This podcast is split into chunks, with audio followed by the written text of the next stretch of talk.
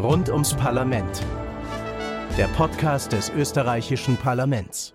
Hallo und herzlich willkommen zu einer neuen Folge von Rund ums Parlament, dem Podcast des österreichischen Parlaments. Mein Name ist Tatjana Lukasch und ich freue mich sehr, dass ihr wieder dabei seid. Ich habe es ja letztes Mal schon angekündigt, wir reden in den kommenden Folgen weiterhin über Dinge, die für eine Demokratie fundamental sind. Und in dieser Folge dreht sich alles um das Thema Wahlen, insbesondere um die bundesweite Parlamentswahl in Österreich, nämlich die Nationalratswahl.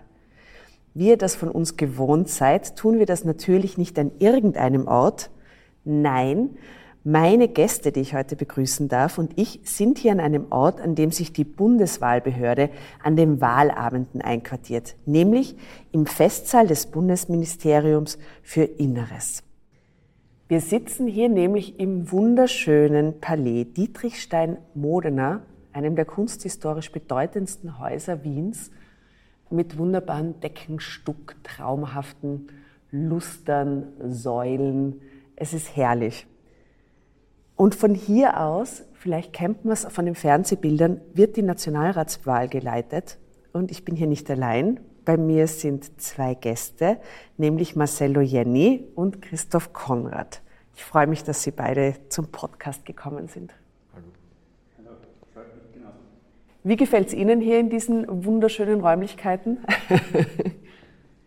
ja, manchmal mit diesem Grau des frühen 19. Jahrhunderts ein bisschen schwierig.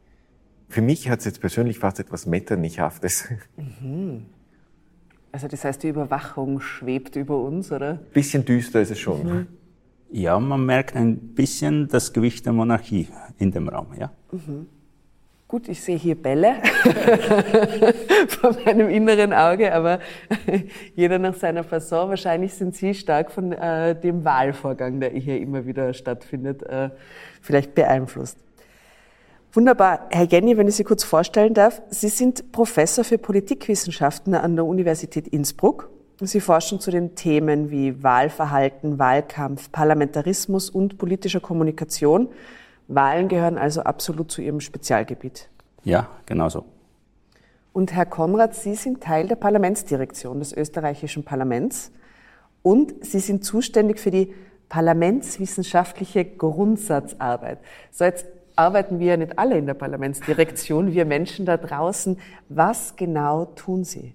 Ist ein bisschen ein komplizierter Titel, aber im Grunde genommen stehen wir dem Parlament und auch der Parlamentsdirektion äh, für eine Fülle von Fragen, die sich mit, mit wissenschaftlicher Forschung beschäftigen, gerade auch mit Politik und Sozialwissenschaften zur Verfügung und sind auch Kontaktstelle zum Beispiel für Universitäten und Forscherinnen, arbeiten selbst zu Fragen, die das Parlament betrifft, Parlamentarismus in Österreich und Demokratie, aber unterstützen zum Beispiel auch die Demokratiewerkstatt oder das Jugendparlament. Also von, von den kleinen bis zu den ganz großen Fragen. Also von der Schnittstelle zwischen Parlament und Wissenschaft bis zur Schnittstelle innerhalb des Parlaments ja. zwischen ähm, Arbeit äh, mit BesucherInnen und, und parlamentarischen also es, ist, es geht auch darum, gewisses Expertenwissen einfach hereinzubringen, das jetzt über juristisches oder ökonomisches Wissen, das zum Beispiel im Budgetdienst ist, hinausgeht. Und da mhm. gibt es ja sehr viel, also ist mein Arbeitsbereich und der meines Teams sehr vielfältig und weit.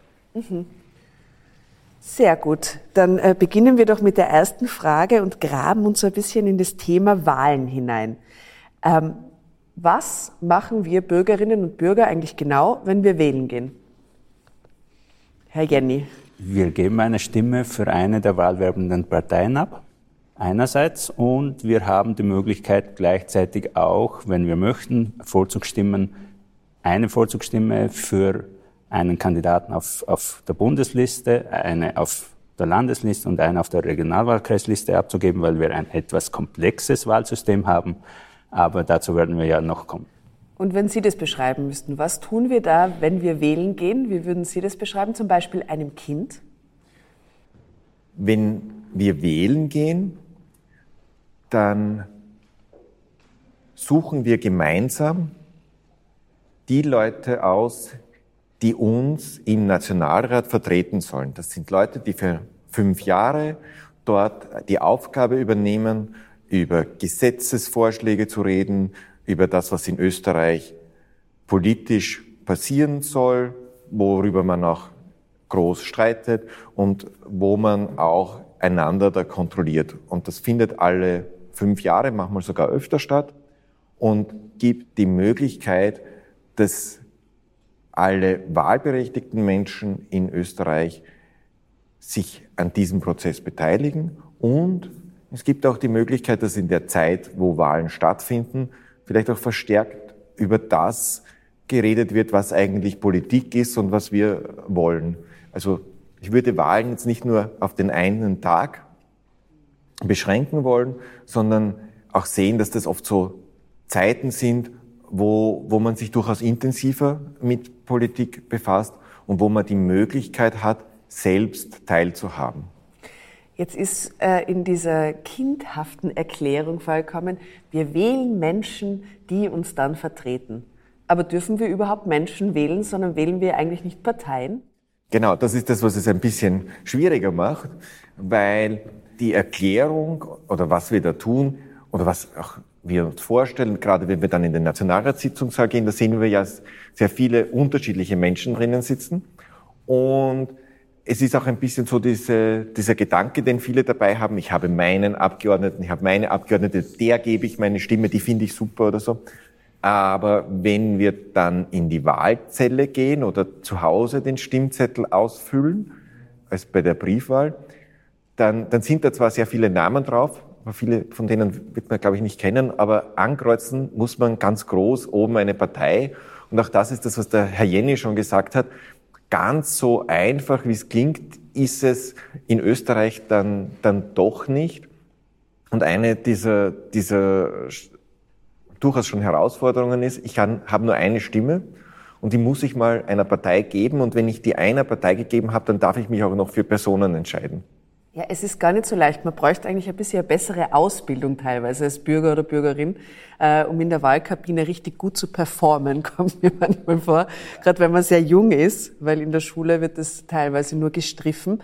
Meine nächste Frage wäre, wer darf eigentlich wählen? Es darf ja nicht jeder wählen, der gerade äh, zu dem Zeitpunkt der Wahl auf österreichischem Boden sich befindet, sondern es gibt da ganz strikte Regeln, über die teilweise äh, heftig diskutiert wird. Herr Jenny, vielleicht würden Sie kurz ausführen, wer darf wählen?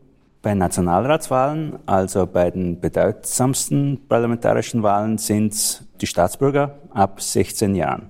Dafür unabhängig, ob sie jetzt im Inland oder Ausland leben, also sie können genauso gut wählen, an der Parlamentswahl teilnehmen aus dem Ausland. Wenn Sie sich jetzt anschauen für Europawahl, oder für Gemeinderatswahlen. Da dürfen Sie auch als Staatsbürger eines EU-Landes an diesen Wahlen teilnehmen, sofern Sie in Österreich einen Hauptwohnsitz haben. Und das Wahlrecht ab 16 Jahren, das ist ja, sagen wir mal, relativ neu. Also so, so, neu ist es jetzt auch nicht, aber es gibt schon ein paar Jahre. Hat sich das eigentlich bewährt? Wählen die jungen Menschen ab 16 tatsächlich oder wie ist die Wahlbeteiligung der Jungen ab 16?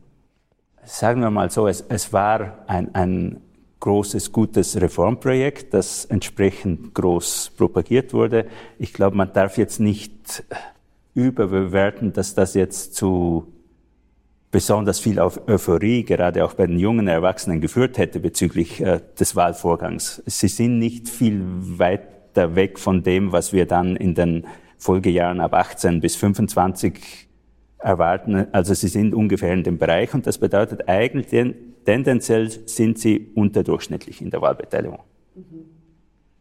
Aber das ist ein allgemeines Muster, dass Wahlbeteiligung steigt mit dem Alter an und erreicht irgendwo in den 40er, 50er Jahren ihren Höhepunkt und dann geht es wieder ein bisschen zurück. Mhm. Das Wahlsystem in Österreich, wir haben im Vorgespräch schon kurz darüber geplaudert, ist ja recht speziell nach denen der Nationalrat gewählt wird. Da fällt zum Beispiel auf, es gibt verschiedene Wahlkreise und dann haben wir eben noch die Landes- und die Bundeslisten. Warum hat sich das so entwickelt? Warum ist das so? Weil es könnte doch einfach jede Partei eine einzige bundesweit geltende Liste erstellen und davon kommen der Reihenfolge nach dann so viel ins Parlament, wie eine Partei nach dem Wahlergebnis Mandate enthält. Wäre das nicht viel einfacher als diese komplizierte, aufgesplitterte Variation? Ein Hauptgrund, warum wir das haben, ist der Föderalismus, dass wir wichtige Länder haben, dass wir wichtige Länderparteien haben, dass auch der Wunsch da war, dass wir vielleicht sogar kleinere Einheiten wie eben den Bezirken, den Regionalwahlkreisen die Gelegenheit geben, dass sie sowas wie einen regionalen Repräsentanten haben. Und deswegen haben wir bei den Wahlkreisen mehrere Ebenen eingezogen, um diverse Repräsentationsprinzipien abzubilden. Sie können, je nachdem aus, aus welcher Ecke Sie kommen, Sie können sich sagen, ich will jemanden, der den Gesamtstaat repräsentiert, ich will jemanden, der das Land repräsentiert oder noch kleinräumiger, ich will jemanden, der meine Region repräsentiert und all das können Sie in gewisser Weise durch das Wahlsystem machen. Es ist allerdings interessant, dass es, als man über das Wahlsystem diskutiert hat, in, vor allen Dingen in den Jahren 1919 und 1920, auch gewichtige Persönlichkeiten gesagt haben, wir brauchen doch nur eine Gesamtwahl für Österreich. Und wie sich's dann aufteilt, ist Sache der Parteien. Und da ist dann, wenn man sich's anschaut, wie damals diskutiert wurde, haben dann doch viele gesagt, wir haben ja noch vor ein paar Jahren, also in der Monarchie, ganz anders gewählt, weil dort gab's ein Mehrheitswahlrecht in einer Wahlkreisen, also so wie man das zum Beispiel heute aus Großbritannien kennt. Und die haben gesagt, also es ist ja auch eine Erwartung, die vielleicht die Menschen haben und auch wir als Parteien tun uns dann auch leichter, wenn wir das auch hier verteilen können. Und das war also doch eine durchaus intensive Diskussion und ich, ich glaube, es zeigt auch eines, dass, und das begegnet uns seither immer wieder, dass Wahlen auch sehr, sehr viel mit, mit Gewohnheit zu tun hat und wie man schon etwas kennt. Und wenn man sich's anschaut, wie, wie damals diskutiert wurde, haben wir gesagt, wir kennen es ja schon auch so und wir wollen da durchaus manches beibehalten von dem älteren Wahlsystem. Stellen Sie sich vor, wir würden nur, jede Partei würde nur eine Liste machen für das gesamte Bundesgebiet.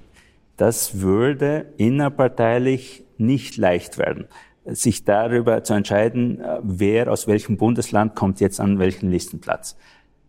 Daher ist es in gewisser Weise leichter. Wir machen neuen Landeslisten, damit kann jede der Landeseliten, wo die einzelnen Parteien glauben, wir haben wichtige Köpfe, die im Nationalrat vertreten sind, kann das für sich selber ausmachen, wer auf einen möglichst guten Listenplatz kommt.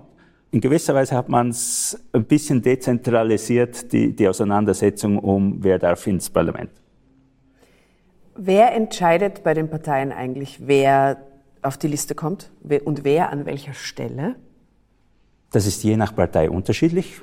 Parteiorganisationen sind unterschiedlich. Die Parteigremien, die darüber entscheiden, sind unterschiedlich. Das kann sehr elitenbasiert sein, dass es die Spitzengremien einer Partei sind, die diese Entscheidungen treffen. Oder man kann das sehr basisorientiert machen, hin zu jedes einfache Parteimitglied darf daran teilnehmen oder, wie es einzelne Parteien schon vormachen, sogar Parteisympathisanten, die eigentlich nicht in der Partei sind, Beispiel Neos mit, mit den Neos-Vorwahlen, dürfen an diesem Prozess teilnehmen und dürfen ihn, diesen in gewisser Weise beeinflussen. Aber letztendlich, es gibt keine staatliche Regulierung dazu, wie es die Parteien machen, also ist es jeder Partei überlassen. Und Herr Konrad, gibt es da parteiintern unterschiedliche Vorgaben, was zum Beispiel Alter, Geschlecht, Herkunft etc. angibt von den Menschen, die man auf die Liste gibt, um möglichst repräsentative als Angebot an die Wahlbevölkerung zu stellen? Also, wie der Marcelo Jenny schon gesagt hat, hier macht das Gesetz eigentlich keine Vorgaben. Es gibt sowas wie einen, einen Bonus, das sogenannte Clubfinanzierungsgesetz. Clubs sind dann gewissermaßen die Parteien, wenn sie gewählt sind, im Nationalrat, aber ich, da können wir ja noch drüber sprechen dann. Und wenn ein Club mehr als 40 Prozent weibliche Mitglieder hat, dann bekommt er einen Bonus bei den Finanzmitteln, die, die ihm zugeteilt werden. Also das heißt, wenn ein Club sagt, mir ist es wichtig, dass viele Frauen sind, dann wird er auch dafür belohnt wenn jemand sagt, es ist uns eigentlich egal und auf das Geld können wir verzichten, dann ist das auch deren Entscheidung. Ich glaube, das ist etwas, was für Österreich auch typisch ist und durchaus für viele andere, dass Parteien unterschiedliche Schwerpunkte einfach setzen wollen. Und es gibt Parteien, die sagen, uns ist es wichtig, dass wir mehr Frauen haben, dass wir auch Leute aus Minderheitengruppen dabei haben, seien Sprachminderheiten, seien sexuelle Orientierung und, und so weiter und so fort. Und es gibt andere Parteien, die sagen, es ist viel wichtiger, dass wir die Menschen aus verschiedenen Parteiorganisationen dabei haben. Also typisch ist hier, wenn man sich anschaut, die ÖVP, die aus verschiedenen Gliederungen besteht und wenn man die Wahlliste anschaut, dann merkt man, okay, da wird geschaut, dass die auch alle entsprechend vertreten sind. Oder bei der SPÖ zum Beispiel mit dem Gewerkschaftsflügel. Während Grüne und Neos, die stark auch auf, eigentlich auf das ganze Bundesgebiet dann oft ausgerichtet sind in ihren Wahllisten, viele unterschiedliche Gruppen berücksichtigen und da zum Beispiel jetzt schauen, wie es auf die einzelnen Bundesländer vielleicht verteilt ist. Während zum Beispiel eben bei den traditionell größeren Parteien wie, wie SPÖ und ÖVP es auch immer wichtig war, dass die, die Länder entsprechend dann am, am Schluss des Tages vertreten sein werden. Ja, also es gibt also alle möglichen Quotenregelungen, die die Parteien intern haben, aber sie sind nicht verpflichtend. Ja, die haben halt eine ganz anderes Grundstruktur, auf die sie Rücksicht geben müssen. Zu diesem Punkt, wer entscheidet darüber, wer auf welchen Listenplatz kommt? Ein wichtiger Faktor ist hier einfach die Parteigröße. Äh, wie viele Mandate kann ich denn erwarten? Äh, weil die bekomme ich auf unterschiedlichen Ebenen. Eine große Partei bekommt auf allen drei Ebenen ihre Mandate. Eine kleine Partei bekommt sie nur auf der Bundesebene und vielleicht in den Ländern, wo sie einen gewissen Größenanteil erreicht. Aber kleine Parteien haben sehr oft ein Problem, überhaupt ein Mandat in einem Regionalwahlkreis zu bekommen. Mhm. Also ist die Bestimmung, wer ist in einer Regionalwahlkreisliste auf welchem Platz eigentlich ein bisschen eine überflüssige Übung, weil die müssen um die guten Plätze auf der Bundes- und auf der Landesliste rittern und weniger auf den Regionalwahlkreislisten. Und ich habe ja auch als Wählerin die Chance, die Reihung dieser Listen zu beeinflussen, indem ich eine Vorzugsstimme vergebe. Was ist das genau und wer wird da wem wann vorgezogen? Ich kann eine Vorzugs- oder Präferenzstimme vergeben an eine bestimmte Person. Und wenn das sehr viele machen, die Prozentanteile, wie viele das machen müssen, variieren wieder nach den Ebenen. Sieben Prozent auf der Bundesebene, zehn Prozent auf der Landesebene und 14 Prozent der Parteistimmen auf der Regionalwahlkreisebene. Das heißt, ich muss in dieser Entscheidung, ich entscheide mich für eine bestimmte Partei und gleichzeitig finde ich eine bestimmte Person auf der Liste besonders gut, kreuze ich diese Person an. Und es muss genügend andere geben, die meiner Meinung sind, ich finde genau diese Person besonders gut und möchte, dass diese Person in den Nationalrat kommt. Wenn wir genügend groß sind als Gruppe, wird diese Quote erreicht. Und da sage ich mal, es ist gar nicht so schwach, dieses Instrument, weil das Vorrücken bedeutet nicht, ich bin jetzt, sagen wir, auf Platz 15 einer Liste und ich rücke jetzt auf Platz 14 vor. Nein, ich rücke auf Platz 1 vor. Also ich kann von ganz hinten nach ganz vorne springen. Und das bedeutet, das erste Mandat, das diese Partei tatsächlich kriegt, gehört mir als Person. Mhm. Deswegen ist so ein personenzentrierter Wahlkampf macht dann auch Sinn, sobald man auf die Liste gesetzt wird. Ja, auf jeden Fall. Und ich glaube, dass zwei Argumente, wie dieses Vorzugsstimmensystem nach außen darstellbar ist. Das eine ist, sie geben der Wählerin, dem Wähler die Möglichkeit, nicht nur die Partei zu bestimmen, sondern tatsächlich auch den Abgeordneten, die Abgeordnete, die in den Nationalrat rein soll. Die zweite Motivation dahinter war aber natürlich aus Sicht der Parteien, das haben ihre Kandidatinnen und Kandidaten und die sollen ihren Beitrag leisten im Wahlkampf. Und ich kann die nochmals ganz besonders motivieren, indem ich ihnen dieses Zuckerl gebe. Wenn du besonders viele Vorzugsstimmen sammelst, dann kommst du rein. Sogar dann, wenn du eigentlich von vornherein eine relativ kleine Chance hattest, weil du sehr weit hinten gereiht bist. Aber wenn du besonders fleißig bist im Wahlkampf, wenn du besonders gut darstellen kannst, dass ich die richtige Person bin für den Nationalrat, dann kommt das der Partei zugute. Unter Umständen durch zusätzliche Stimmen, die die Partei gewinnt. Und das ist der zweite Grund, glaube ich, warum wir dieses System haben. Mhm. Das ganze System, das wir in Österreich haben, das heißt ja Verhältniswahlrecht. Welche anderen Formen von Wahlrechten gibt es noch weltweit? Vielleicht Herr Konrad.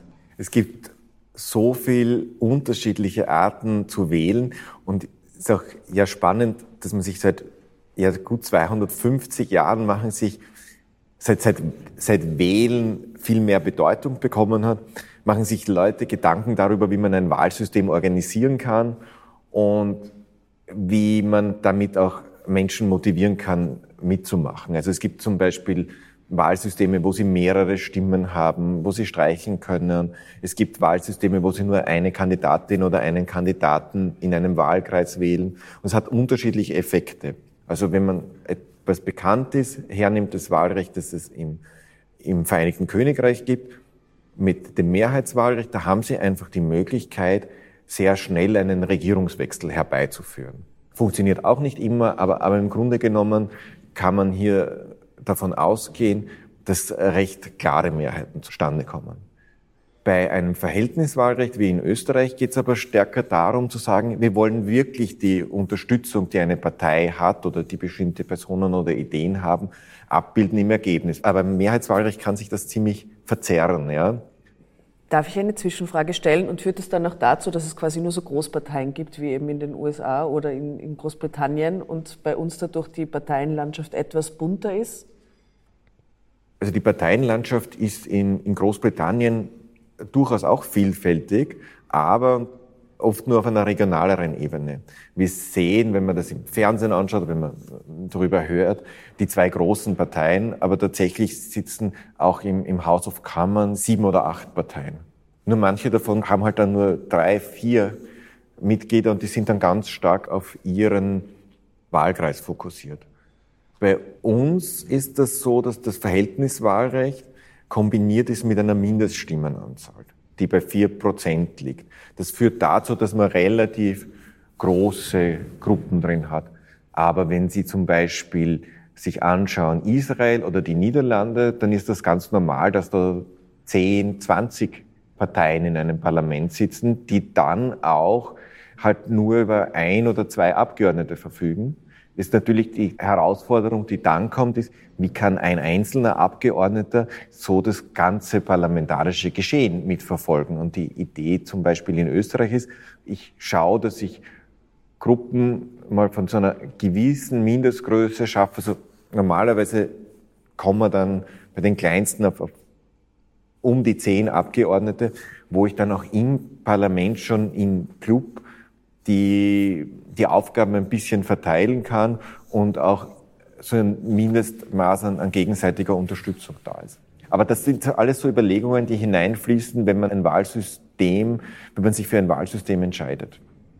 In Ergänzung dessen, was Christoph Konrad gerade gesagt hat, in der vergleichenden Wahlsystemlehre unterscheiden wir zwischen derzeit drei Gruppen. Es gibt die Mehrheitswahlsysteme, Paradebeispiel Großbritannien mit den Einerwahlkreisen. In jedem Wahlkreis wählen Sie genau eine Person, die ins Parlament kommt. Es gibt die Verhältniswahlsysteme, so wie es Österreich eines hat. Und dann gibt es noch eine Gruppe dazwischen, die versucht, beides miteinander zu kombinieren. Dass wir einen Teil der Abgeordneten über ein Mehrheitswahlsystem wählen und einen Teil über ein Verhältniswahlsystem. Das bekannteste Beispiel ist Deutschland, wo Sie genau diese Kombination aus beiden Prinzipien haben. Bevor wir uns jetzt langsam zu unserem Spaziergang zum Parlamentsgebäude aufmachen, hätte ich noch eine Frage, bevor wir losstarten. Und zwar gibt es ja auch die sogenannte Mindestprozentklausel. Was ist es genau und warum haben wir die? Ich habe das jetzt schon gerade gesagt an dem Beispiel, wie viele Parteien wollen wir in einem Parlament haben und wie stabil soll das ganze System sein. Und da hat man in Österreich die Entscheidung getroffen, nur Parteien, die mindestens vier Prozent der Stimmen erreichen, das ganze Bundesgebiet jetzt, oder ein, zumindest ein Mandat in einem Wahlkreis mal haben, die sind fix drinnen. Und da gibt's seit den 1920er Jahren, also schon ziemlich lange, sehr viele ganz deutliche Aussagen vom Verfassungsgerichtshof dazu. Verfassungsgerichtshof ist nämlich in Österreich dazu berufen, Wahlen auch zu kontrollieren, zu überprüfen. Und der war ganz oft mit dieser Frage befasst, weil es zum Beispiel im Kärnten, Bundesland, eine 10%-Hürde gab. Also sie mussten mindestens 10% der Stimmen erreichen, was ziemlich, ziemlich viel ist, um in den Landtag zu kommen. Und der Verfassungsgerichtshof hat eigentlich immer gesagt, ist okay, weil es gibt legitimes Interesse, dass nur größere Gruppen im Parlament vertreten sind. Und er hat dann auch immer dazu gesagt, wir wollen ein stabiles Parlament haben. So gewissermaßen, wenn mehr Parteien noch drin sind oder die kleinen sind, dann wird das Ganze alles unsicher. Und das ist halt auch eine Entscheidung, die man trifft, wenn man ein Wahlsystem ausgestaltet. Man nimmt aber damit in Kauf, dass ein gewisser Teil der Stimmen, den Wählerinnen und Wähler abgeben, verloren geht. Weil wenn ich eine Partei wähle, die es nicht in den Nationalrat schafft, die also unter den vier Prozent bleibt, dann werden diese Stimmen nicht gezählt und es wird auch nicht dann berücksichtigt, wenn die Mandate verteilt werden. Was ganz interessant ist dabei, es gibt da immer wieder Vorschläge, auch das zweite ist nämlich, wie hoch ist die Wahlbeteiligung, wie viele Menschen gehen überhaupt mit und da gibt es Leute, die sagen dann, es wäre doch mal interessant, wenn, sagen wir, jetzt typischerweise gehen, gehen um die 70 bis 75 Prozent, je nachdem in Österreich wählen und wenn wir jetzt 20, 25 oder sogar 30 Prozent der Sitze im Nationalrat leer lassen würden, weil das sind ja die Nichtwählerinnen und Nichtwähler. Und dann würde man mal sehen, wie viele das sind.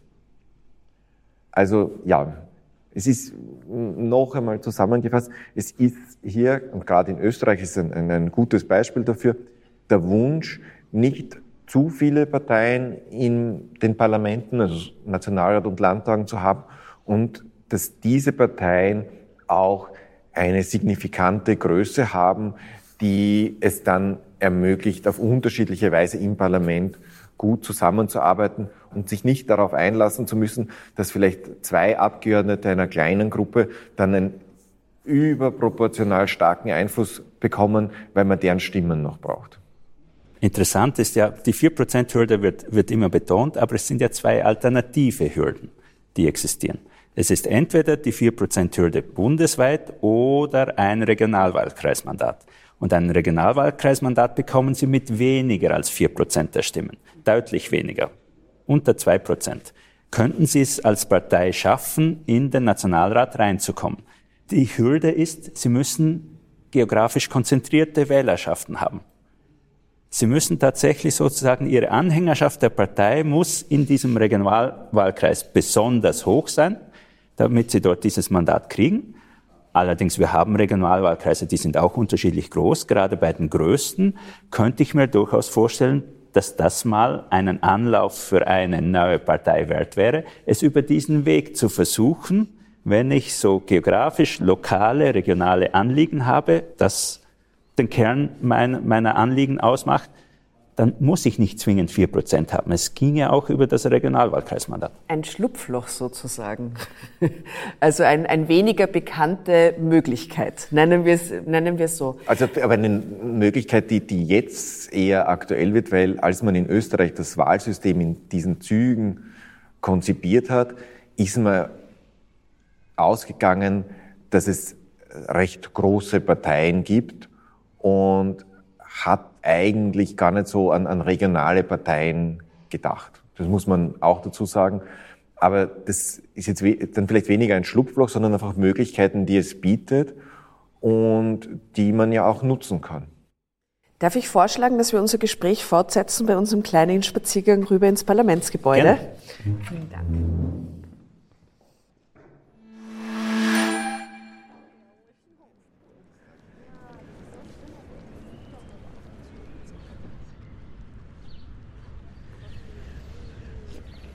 Jetzt stehen wir am Gang des wunderbaren Volksgartens gegenüber das ehemalige Parlament, beziehungsweise wo die Parlamentarier die letzten Jahre untergebracht waren, bevor die Renovierung abgeschlossen wurde. Hofburg und ich würde sagen, schauen wir mal, was im Volksgarten schon blüht. Und sprechen noch mal ganz kurz ein bisschen über Wahlen. Weil es gibt nämlich in Österreich auch eine Besonderheit, und zwar die Barrierefreiheit die in Österreich ganz besonders bei Wahlen gefördert wird, sozusagen. Also es gibt ja die Briefwahl Und für Menschen, die nicht in die normale Wahlkabine gehen können oder zur Briefwahl, für die gibt es sogar eine fliegende Wahlkommission, die zu ihnen nach Hause kommt, um ihre Stimme abzuholen, was ich persönlich sehr toll finde. Warum ist es in Österreich so? Warum sind wir auf so viele Eventualitäten eingerichtet? Herr Konrad. Ja, ich denke, es ist ein großes Anliegen immer gewesen, dass die Wahl allgemein sein soll und dass jede und, und jeder die Möglichkeit haben soll, teilzunehmen. Jetzt haben wir schon darüber gesprochen, dass es im Detail das Wählen vielleicht nicht ganz so einfach ist, aber dass man schaut, dass man es so, so einfach wie möglich macht. Und etwas, das es schon sehr, sehr lange gibt, ist eben die fliegende Wahlkommission, dass Menschen, die krank sind, Menschen, die, die nicht mehr aus dem Haus gehen können, dass jemand zu ihnen kommt. Sehr lange wurde hingegen diskutiert übers Briefwahlrecht. Das war auch mhm. lang um, umstritten, hat sich jetzt aber doch äh, ziemlich etabliert. Und dann geht es noch um etwas, das auf den ersten Blick vielleicht eigenartig wirkt, aber kann jede oder jeder wirklich auch in ein Wahllokal kommen? Wahllokale sind ja sehr oft in Schulen oder Amtsgebäuden. Altersheimen. Die sind aber die einfachsten, weil alle diese so Schulen oder, oder Amtsgebäude sind in Österreich oft sehr alt und damit haben sie sehr viele Stufen. Das heißt, es ist auch da gar nicht selbstverständlich gewesen, dass, dass man wohin kommen kann. Und das ist in jeder Gemeinde muss es ein barrierefreies Wahllokal geben, war lang die Forderung. Das hieß aber auch, dass in einer Stadt, wie zum Beispiel von der Größe von Wiener Neustadt, es ausgereicht hätte, ein barrierefreies Wahllokal zu haben. Und das kann schon eine Herausforderung sein.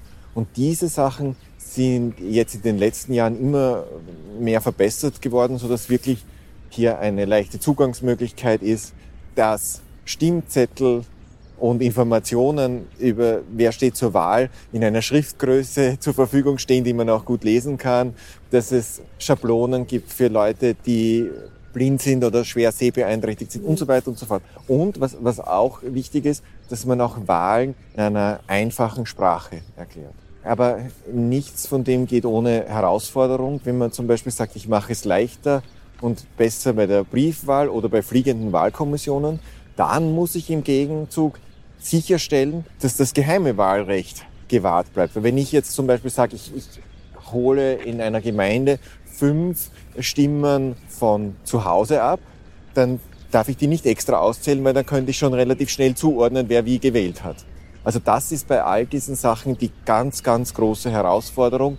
Und das, das muss man auch sagen, macht nicht unbedingt das Wählen aber die Ermittlung des Wahlergebnisses, die Auszählung der Stimmen schon schwieriger. Und wir haben das ja auch vor ein paar Jahren erlebt, dass die Bundespräsidentenwahl wiederholt werden mussten, wo man gesehen hat, dass, dass manche Regelungen doch eine große Herausforderung, gerade auch in kleineren Gemeinden oder auch in manchen Städten darstellen können. Und dass es schon sehr wichtig ist, da ganz genau zu schauen, und ganz genau sicherzustellen, wie man dann die Stimmen auch tatsächlich auszählt.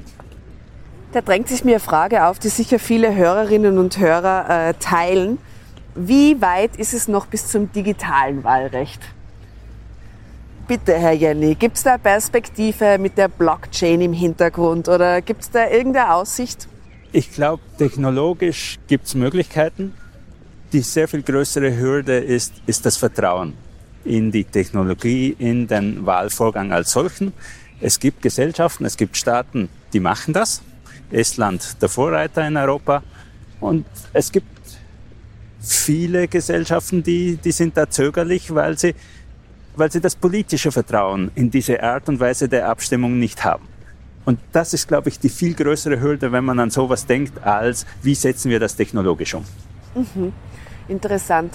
Es gibt ja auch Stimmen, die sagen, dass die Wahl äh, möglicherweise ihre Bedeutung verliert, wenn es eben so viele Möglichkeiten gibt. Da gibt es die Briefwahl, da gibt es die fliegende Wahlkommission. Möglicherweise gibt es irgendwann die Möglichkeit, digital die Stimme abzugeben und es müssen sich nicht mehr alle im Wahllokal als gesellschaftliches Happening treffen.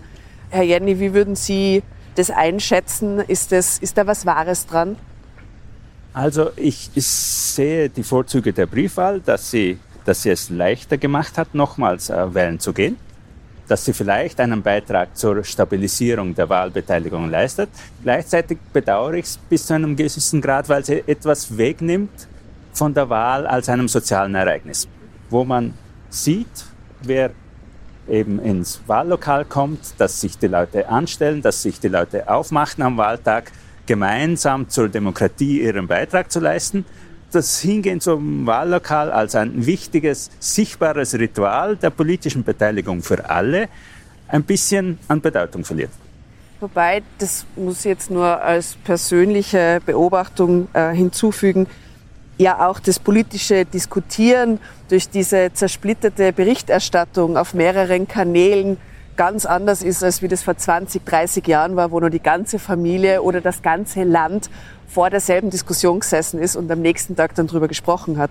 Also es ist ja generell jetzt nicht nur bei den Wahloptionen, sondern auch bei, bei der Vorberichterstattung. Die Diskussionen im Vorfeld gestalten sich inzwischen ganz anders, eben durch, die, durch den medialen Wandel. Ja, die Zersplitterung in viele Kanäle. Andererseits glaube ich, wir haben sehr viele Kanäle, wo Diskussionen stattfinden, wo, wo sich Menschen aufhalten. Andererseits glaube ich, die meisten ganz großen Themen schaffen es trotzdem bis in die kleinsten Kanäle hinein. Das mag wohl stimmen. Jetzt weg von den ganz großen Themen hin zu den vielleicht persönlicheren Fragen. Wir stellen jedem und jeder unserer Gästinnen eine persönliche Frage. Und ich würde mit dem Herrn Konrad beginnen, wenn das in Ordnung ist.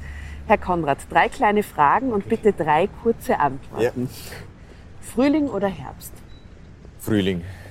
Ich mag es, wenn das frische Grün kommt und, und sich alles wieder zu, zu regen beginnt, ja. Kompromiss oder beste Lösung? Ich hoffe, dass der Kompromiss auch eine beste Lösung sein kann. Und wo beginnt für Sie Demokratie? Demokratie beginnt für mich, wie das die Hannah Arendt gesagt hat, am Abgrund der Freiheit. Und dazu kommt das Denken ohne Geländer. Das ist der zweite Satz, der dann darauf folgt.